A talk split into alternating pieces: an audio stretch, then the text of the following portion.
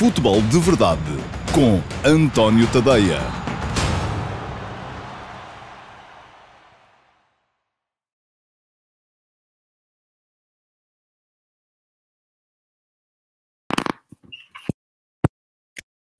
Olá a todos, bom dia. Peço desculpa, ah, estava aqui distraído a olhar aqui para uns para uns ah, para uns dados de que vos queria falar e esqueci-me completamente de pôr o microfone. Acontece, isto não é não é televisão, enfim, na televisão ah, temos malta para tratar dessas coisas todas, ah, nas redes sociais não acontece. E pronto, também não vem mal nenhum ao mundo, não é? Portanto, já cá está o microfone, julgo que me estão a ouvir, pedia-vos que me dessem sinal disso mesmo uh, nas, uh, nas caixas de comentários das várias redes sociais. Eu sou o António Tadeia, não o disse, uh, um, e este é o Futebol de Verdade, número 256, edição do dia 17 de novembro de 2020. E vamos lá ver, em 256 edições foi a primeira vez que me esqueci de pôr o microfone. Não é mau. Um, às vezes esqueço-me de coisas piores. Bom, uh, vamos em frente, vamos para a edição do dia do, uh, do Futebol de Verdade. Uh, hoje a agenda nem sequer está muito cheia, portanto a questão não é sequer uma questão de de estarmos aqui sobrecarregados com assuntos, não, nem por isso, enfim. O futebol está tranquilo, está calmo. Um, vamos ter a seleção nacional mais logo, mas é um jogo que, enfim, já não contará para grande coisa, este Croácia-Portugal, conta apenas para o registro histórico entre estas duas seleções. Conta para o ranking FIFA, Portugal vai ser segundo no grupo, dê por onde der. Uh, vai contar para os croatas e para os suecos também, porque a Suécia, à mesma hora, vai estar a jogar em França contra a França, uh, que também já tem a situação resolvida. Uh, e entre Croácia e Suécia, uma das duas vai descer à Liga B, da Liga das Nações, portanto, aquela que sair pior hoje. e isso, naturalmente, é importante, tanto para croatas como para suecos, mas portugueses e franceses vão estar aqui, não vou dizer dizer numa perspectiva diletantística, porque isso não existe, mas um, vão estar aqui neste, nestes jogos de hoje uh, a jogar mais soltinhos, sem, sem tanta pressão do resultado, porque o resultado não conta assim tanto quanto isso. E vêm com estados de espírito, de espírito diferentes também, naturalmente, os portugueses porque acabaram de perder, uh, com a França, a possibilidade de chegar à Final Four, e a França porque, uh, ao invés, acabou de ganhar contra Portugal no Estádio da Luz a possibilidade de estar naquele Final Four e já está garantida. É, aliás, a única seleção uh, que já tem assento garantido na, na Final Four da Liga das Nações de 2021. É claro que isto para os jogadores não funciona, apesar deles sentirem se calhar um bocadinho mais na pele do que todos vocês, não funciona como, não funciona de uma forma tão dramática como acontece para muitos de vós que depois da derrota de, uh, de sábado uh, parece que tinha acabado o mundo e que afinal de contas julgávamos que a seleção era boa, afinal de contas não prestava para nada. Um, já fiz aqui o meu esforço ontem para vos tentar fazer ver que não é bem assim, uh, que as coisas, Portugal nem era a melhor equipa do mundo antes, nem é a pior agora, é uma equipa que tem algumas limitações, a França também as tem. A França terá um bocadinho menos do que nós, por isso é que é campeã do mundo e nós somos só campeões da Europa. Isto faz, faz lembrar daquela história velha do, uh, do, do Joaquim Meirim, que uma vez a falar com o guarda-redes suplente para o, para o momento moralizar, lhe dizia, pá, tu és o melhor guarda-redes da Europa. E o outro perguntava-lhe, oh mister, mas se eu sou o melhor guarda-redes da Europa, porquê é que, é que não jogo? E respondia-lhe o Meirinho, passou-se no varzinho, respondia-lhe o Meirinho, é pá, não jogas porque o Benji, que era o titular, é o melhor guarda-redes do mundo. E assim está, Portugal até pode ser a melhor equipa da Europa, mas a França é a melhor equipa do mundo, ou pelo menos foi campeão do mundo, e portanto é perfeitamente normal uh, que percamos, e, mas eu não vou voltar muito mais a isso, já ontem aqui falei disso, admiti, Portugal fracassou, de facto, devia, podia, devia, podia ter ganho, devia, podia ter feito melhor, mas não passou a ser uma equipa de um, incompetentes, ineptos uh, e inúteis, uh, porque perdeu com a França. Aliás, basta olhar uh, para o registro da, da seleção portuguesa, e não sei se vocês sabem quantas vezes é que Portugal perdeu em jogos competitivos nos últimos 10 anos. Não foram muitas, foram nove. Portugal soma nove derrotas competitivas em dez anos. E uh, nestes dez anos, um, portanto estou a falar de 2011, 12, 13, 14, 15, 16, 17, 18, 19 e 2020, só houve dois anos em que Portugal perdeu mais do que uma vez. Foi 2012, em que Portugal perdeu um, na fase de grupos do Campeonato da Europa com a Alemanha por 1 a 0 e depois perdeu na qualificação para o Mundial seguinte com a Rússia por 1 a 0. Um, e foi em 2014 em que Portugal perdeu também com a Alemanha na fase de grupos do Campeonato do Mundo por 4 a 0. Eu estava lá em Salvador, foi um jogo terrível, o pior jogo da seleção, se calhar, nos últimos 10 anos, de facto. Um, enfim, o outro que veio a seguir também não lhe ficou a dever muito e perdeu depois em Braga, também lá estava, com a Albânia por 1 a 0 eh, no dia 7 de setembro de 2014, no arranque da fase de qualificação para o Euro 2016, que acabaria com a vitória de Portugal na final. Ora, pergunta-me o Carlos Gusto, eu já vou, esta, já vou dar uma resposta a isto, se hoje não seria o dia ideal para testar alternativas de jogadores e sistema. Eu acho que sim, um, embora não tanto naquela ideia de agora vamos aqui mudar isto tudo, testar alternativas. Não, uh, isso já não acredito nisso, um, mas acho que se Fernando Santos deve com certeza começar já a pensar naquilo que aí vem que é a fase de qualificação do Mundial 2022 e é a fase final do Europeu de 2020, que se vai jogar em 2021. Uh, ah, e deve começar a consolidar aquilo que quer pôr em prática para lá. Eu já ontem escrevi sobre isso e convido o Carlos Gosto, se é que ainda não leu, a dar um salto ao antoniotadeia.com e a ler o último passo de ontem, uh, que é precisamente sobre... Um, uma ideia que eu já tenho há alguns anos de que este sistema não serve a Portugal e que uh, há uma maneira melhor de jogar. Aliás, o Europeu 2016 foi jogado de uma forma um bocadinho diferente.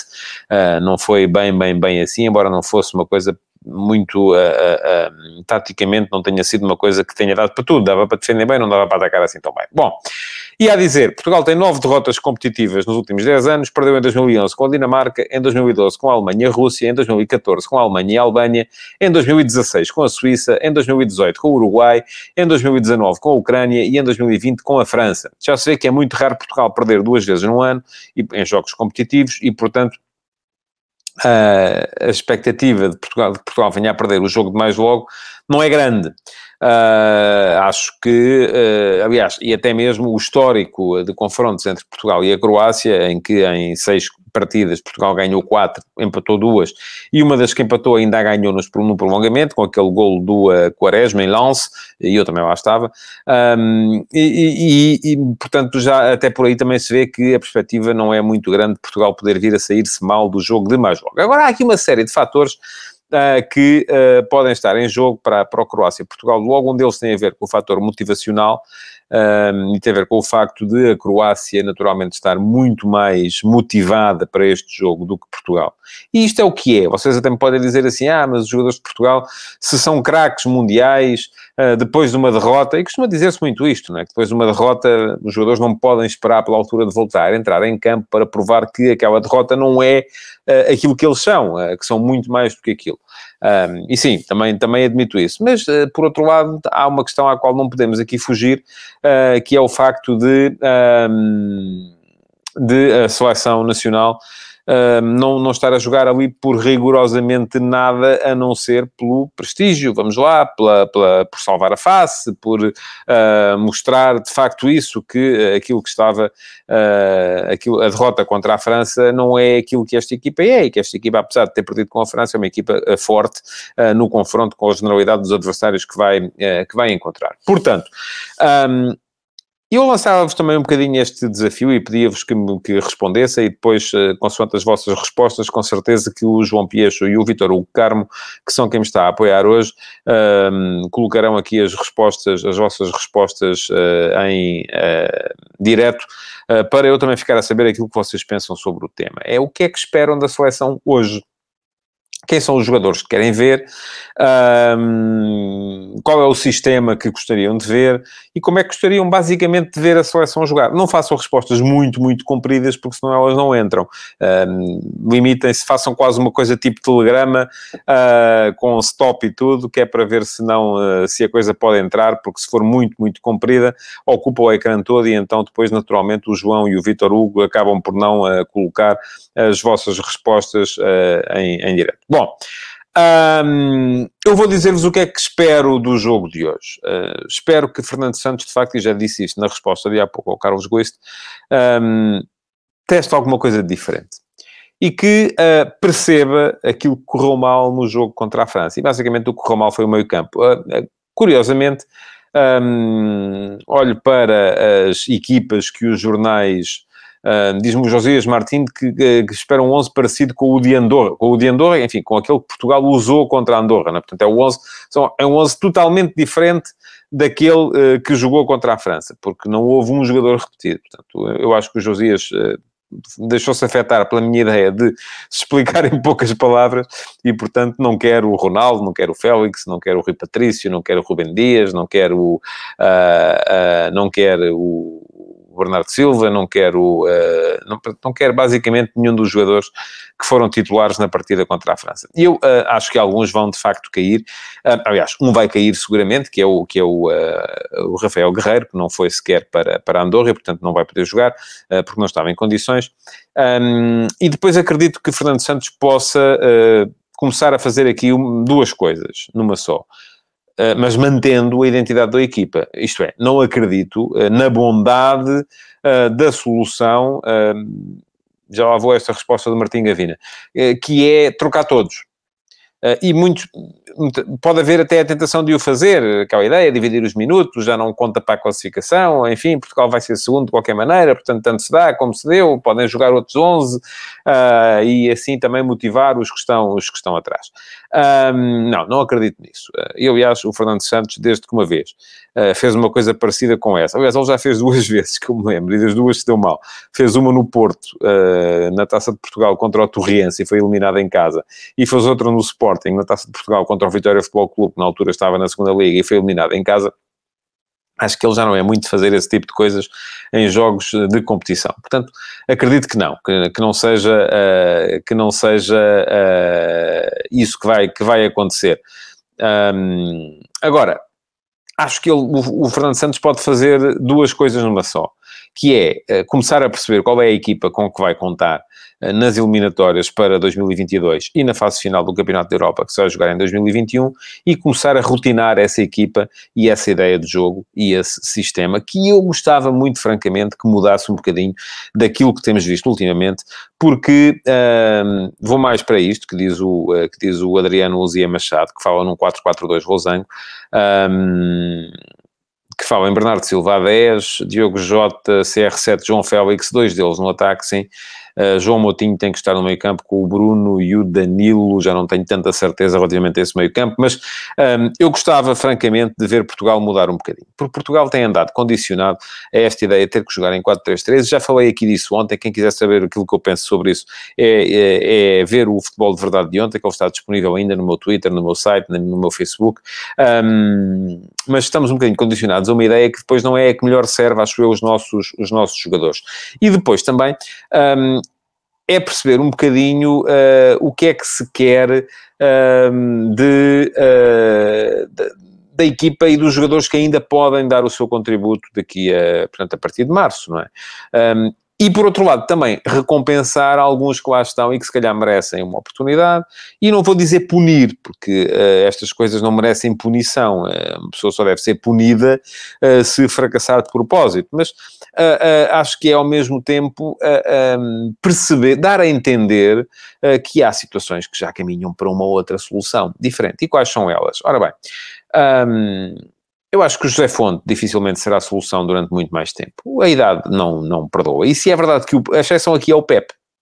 Reparem, o Pep, com a idade, que é, é da idade do José Fonte, uh, continua a ser um jogador extraordinário e a ser titular eh, da, desta seleção. O José Fonte, no jogo com a, com a, com a França, não esteve a um nível estratosférico uh, e uh, acabou por sofrer, um, aliás, tanto ele como o Rafael Guerreiro. Uh, um, não sei se um foi por idade ou mau momento, enfim, não, não vou especular sobre isso.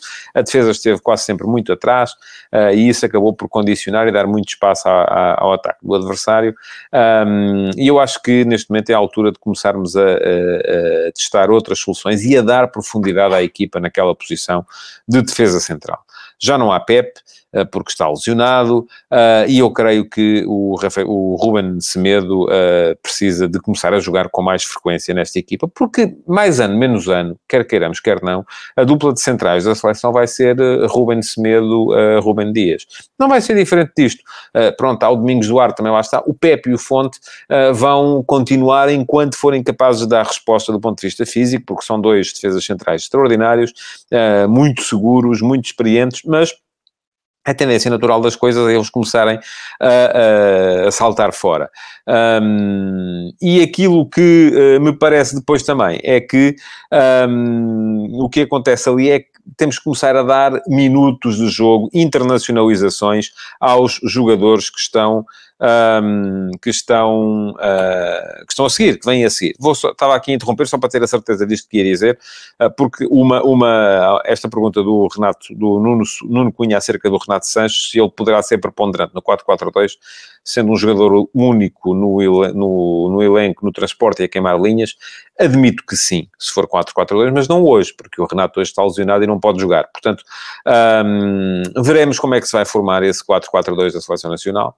Uh, se há espaço para o William, esta é outra questão que, que se tem que ver, não é?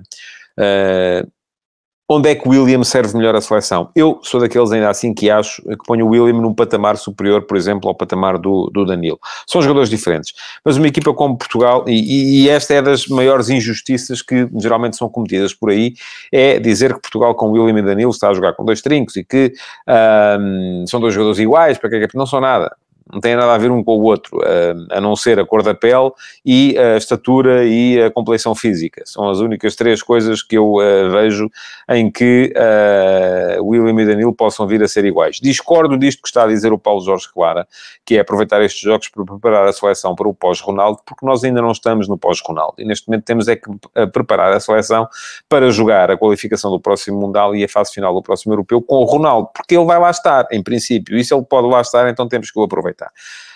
Um, agora, as ideias, sim, e esta questão que eu estava a falar, o William e Danilo, é uma questão de ideias, um, perceber onde é que o William pode ser mais útil à seleção. Eu acho que até pode ser como 6, porque aí está, se o William jogar como 6, já há espaço para poder jogar o Bernardo como 10, e estamos a falar do tal 4-4-2 Losango, poder jogar Bernardo como 10, não hoje, eu acho que o Bernardo hoje vai ficar fora, e uh, convém que fique também neste, neste jogo, para perceber que apesar de tudo não, não joga sempre, apesar daquilo que eu disse aqui a semana passada. Um, e, e, depois uh, a questão é eh, percebermos se.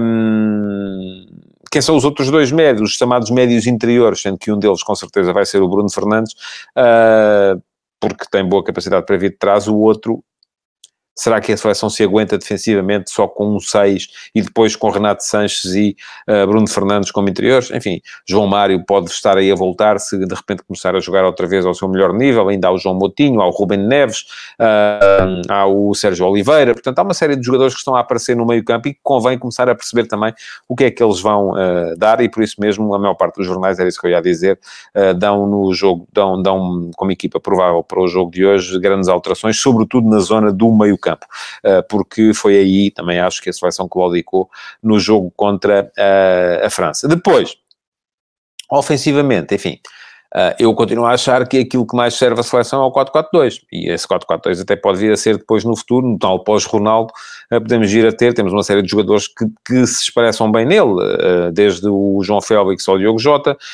desde o André Silva ao Paulinho, enfim, portanto há uma série de pontas de lança que neste momento Portugal não tem faltas de ponta de lança, tem sobretudo falta de defesas centrais e do atrás esquerdos, e eu gostava de voltar aqui a um comentário que vi aqui há bocadinho e ao qual não respondi na altura porque não vinha na sequência daquilo que eu estava a dizer, que tinha a ver com o Diogo Leite.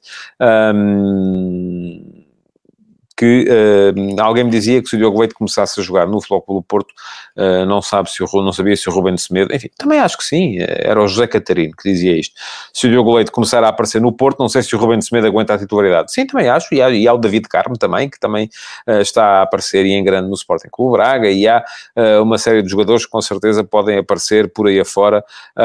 diz, olha, o Rui Miguel Cruz, que a dupla de centrais do futuro será Ruben Dias e David Carmo, enfim eu acho que uh, a questão é Portugal até muito recentemente andou a jogar com defesas centrais veteranos. Uh, Ricardo Carvalho chegou até muito tarde, Bruno Alves chegou até muito tarde, Pepe e José Fontes estão a ficar até muito tarde e isto está a retirar o tempo de crescimento ou a possibilidade de crescer aos que vêm a seguir. E depois eles quando chegam já têm 26, 27 anos e ainda não têm uh, um lote de internacionalizações que, os permita, que lhes permita serem indiscutíveis e isso acaba por ser um bocado um, um problema. Bom, portanto, para hoje na Croácia espero uma equipa séria, uma equipa que compita, uma equipa que seja igual a si próprio. Não venham cá com essa ideia de vamos jogar à defesa ou jogar ao ataque, isso não existe. Vamos jogar à defesa quando não tivermos a bola, vamos jogar ao ataque quando a tivermos.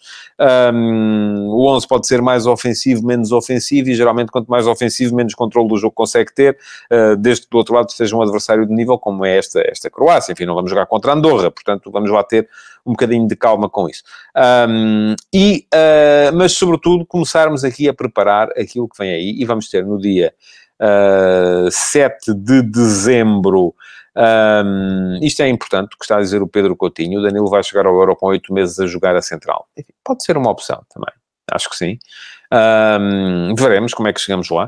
Uh, mas para já eu estou a pensar ainda em março porque em março começa a qualificação para o Campeonato do Mundo 2022 e não vai ser pera doce. Portugal vai ser cabeça de série, isto, enfim, uh, ainda não fechou uh, escalonamento, porque uh, o sorteio vai ser no dia 7 de dezembro da fase de apuramento e esse escalonamento vai ser feito pelo ranking que a FIFA vai divulgar no dia 28 de novembro, portanto ainda faltam os jogos de hoje para ir amanhã, eh, para eh, estabelecer este escalonamento, ainda vão contar, mas Portugal é neste momento a quarta equipa europeia no eh, ranking FIFA, portanto, sendo que as 10 primeiras vão ser cabeças de série, nem que Portugal perdesse por 80 a 0 no jogo de hoje, com certeza não saía do lote 10. Não estive a fazer contas, não, não, não vale a pena, era perder tempo, ehm, e neste momento, só para ter uma ideia, mas atenção, a qualificação não vai ser pera doce, porque só passa o primeiro. E mesmo os segundos, eh, geralmente, quando olhamos para os segundos classificados, dizemos, ah, mas depois há sempre o playoff. Bom, mesmo os segundos classificados, e vai haver uh, cinco grupos de seis equipas e cinco grupos de cinco equipas, uh, mesmo os segundos classificados uh, apuram-se para o playoff, ao qual se juntarão as duas equipas vencedoras de grupos da Liga das Nações que não tenham conseguido ser primeira ou segunda no seu grupo. Ah, e eu acho que dificilmente Portugal deixa de ser primeiro ou segundo num grupo europeu neste momento, enfim, até pode dar-se o caso de não ser primeiro, porque pode haver equipas que venham do lote do, do, do pote B ou do pote 2, uh, que venham a ser uh, perigosas, mas terceiro já seria preciso um, uma, um cataclismo. Pergunta-me o Mateus Bastos se é verdade que quem se qualifica para a Final Four da Liga das Nações ganha acesso a playoff de qualificação para o Mundial. Sim, mas muito provavelmente não vai precisar. Uh, essa é a maior inutilidade dos tempos modernos. Era isso que eu estava a explicar. Como é que isto funciona? Uh, vamos ter cinco grupos de seis equipas, cinco grupos de cinco equipas. Portanto, estamos a falar de uh, dez grupos. Estes 10 grupos apuram diretamente para o Mundial os primeiros classificados. O primeiro classificado de cada grupo vai direitinho para o Campeonato do Mundo. Nem se fala mais nisso. Os 10 países que ficarem em segundo lugar nos seus grupos um, vão para o playoff. E a esses 10 países juntar-se-ão mais dois uh, que, se tenham, que tenham ganho os seus grupos da Liga das Nações. Não necessariamente da Liga A. Porque aquilo que é mais provável é que as duas equipas da Liga A, ou as quatro equipas que vão estar na fase final da Liga A, acabem por uh, se qualificar como primeiros dos seus grupos, porque são equipas fortes e é normal que assim seja. Um, podem ser até equipas que ganham o grupo na Liga B, uh, ou C, ou por aí afora. Uh, acontece que destas 12 seleções que vão estar a jogar o playoff, só 3 é que vão para a fase final do Campeonato do Mundo. Um, portanto, ainda há aqui 9 que vão ficar fora. Uh, o que é que isto significa? Significa que é preciso encarar esta eliminatória do Campeonato do Mundo com muito respeitinho. E eu vou só aqui olhar para o, para o ranking da FIFA neste momento e ver quais são as 10 melhores equipas europeias que, à partida, se não houver aqui nenhuma alteração, e estou aqui a olhar para quem está atrás, e dificilmente estou a ver aqui grandes possibilidades de alteração. E os 10 cabeças de série, se fosse agora, enfim, vai ser dia 28, falta dizer, seriam os seguintes: Bélgica, França, Inglaterra, Portugal, Espanha, Croácia, Itália, Dinamarca, Alemanha e Holanda. Portanto, estamos a falar de 10 equipas ou de 9 equipas com as quais Portugal não teria de jogar um, na fase de qualificação para o Campeonato do Mundo. O que já é aqui uma boa, uma boa ideia, não é? Portanto, à partida destes 9, Portugal já foge, boas perspectivas de uh, Portugal vir a ganhar o seu grupo de qualificação. Acontece que Portugal muitas vezes tem ficado em segundo nos grupos de qualificação, que é uma coisa que eu acho extraordinária, mas enfim, uh, é mesmo aquela ideia de jogar o estritamente necessário. Depois, pote 2. E destes aqui já podem aparecer, e já vamos perceber pelas equipas que aqui estão, que pode dar-se o caso de Portugal não ganhar o grupo, porque há aqui equipas fortes. Pote 2, neste momento, incluiria a Suíça, a Polónia, a Suécia, país de Galos, a Ucrânia ganhou a Portugal, portanto, a Ucrânia ganhou a Portugal em 2019, a Suíça ganhou a Portugal em 2016, a Áustria, a Sérvia, a Turquia, a Rússia, que ganhou a Portugal em 2012, enfim, já foi há mais tempo, mas enfim, e a República da Irlanda. Portanto, ah, enfim, não vamos dizer, não são colossos, não, ah, mas são equipas que podem perfeitamente, ah, num dia mau de Portugal, conseguir bons resultados e impedir-nos de ganhar o grupo. Eu estou convencido que não vai acontecer, acho que esta equipa tem condições mais do que suficientes para ganhar o seu grupo e seguir diretamente, sem grandes preocupações, para o próximo Campeonato do Mundo e continuar assim uh, uma série de presenças que já data desde 2002. Portugal esteve presente em todos os campeonatos do mundo deste século, 2002, 2006, 2010, 2012, 2016, 2020, uh, não, já me baralhei, 2002, 2006, 2010, 2014, 2018, assim é que é. Um, e, portanto, esteve nos cinco campeonatos do mundo deste, deste século,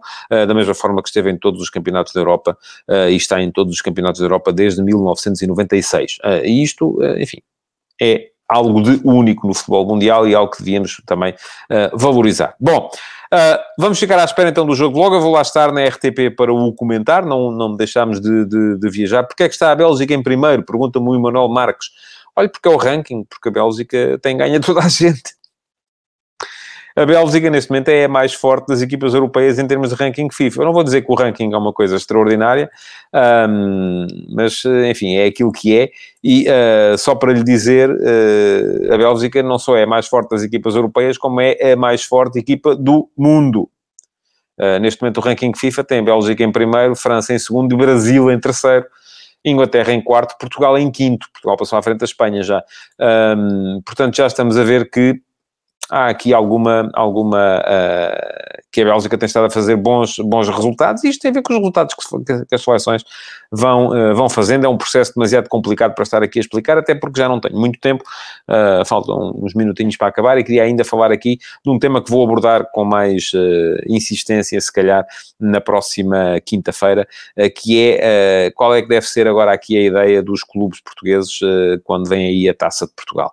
Um, vêm aí jogos com os grandes e, portanto, os, os quatro candidatos ao título, vamos lá, vão ter adversários de escalões inferiores para, para defrontar. Uh, três deles vão ter jogos europeus logo na semana seguinte, e se se queixaram daquele ciclo uh, de três semanas com jogos ao fim de semana e a meio da semana, vem aí mais um. Uh, para se chegar ao final da fase de grupos das competições europeias e, portanto, a tentação que há é um bocadinho de rodar já e deixar a descansar muitos destes jogadores. E agora pensa-se assim, e o que é que era melhor? Não é? Era melhor começar já com o campeonato, uh, para que as equipas pudessem entrar já focadas e chegar aos Jogos Europeus a meio da semana já com alguma carga competitiva, ou era melhor assim, eu estou convencido que era melhor assim, de facto, como vai ser, em que há jogos mais, menos complicados, em que as equipas podem responder de outra forma ao facto de uh, não estarem, uh, ou de não terem tido os seus principais jogadores durante uma série de dias, porque eles estiveram nas seleções, até os podem deixar a repousar e enfrentar estes jogos com outros, para que eles possam então começar a ganhar ritmo jogar a meio da semana para as provas europeias e depois então um, jogar no campeonato no fim de semana que vem. Isto, claro, é diferente para o Sporting, que não vai ter competições europeias a meio da semana e, portanto, se calhar, uh, Ruben Amorim de todos é aquele que menos vontade terá e menos necessidade terá e, se calhar, aquele uh, ao qual menos se aconselha estar a rodar muito, uh, porque senão corre o risco de chegar com a equipa sem ritmo, uh, sem competir, até porque os jogadores do Sporting, nós tiveram muitos deles nas seleções, um, corre o risco de chegar sem ritmo e sem competir uh, ao jogo com o Moreirense no próximo fim de semana, que é uh, o Sporting vai jogar agora com o Sacavenense e depois tem o Moreirense. Enfim, já disse, vou voltar a este tema com mais uh, profundidade numa edição futura do Futebol de Verdade, talvez escreva sobre ele também no último passo. Por agora, resta-me despedir-vos, agradecer-vos por terem estado aí desse lado, pedir-vos para continuarem a colocar perguntas e a deixar comentários nas caixas de comentários e que partilhem a edição do Futebol de Verdade. Ontem foi bom, tivemos 30 partilhas no Facebook, Portanto, estamos a chegar perto das 50 uh, eh, e eu já deixei aqui a promessa que no dia em que tiver 50 partilhas faço um futebol de verdade especial com a presença, ou pelo menos serão convidados para tal, uh, dos uh, espectadores que partilharem a edição desse, desse dia. Portanto, assim vai ser, veremos quando, é que lá, quando é que lá chegamos e para já, obrigado por terem estado aí, até amanhã e não se esqueçam de ver mais logo o Croácia-Portugal. Futebol de Verdade. Em direto de segunda a sexta-feira, às 12h30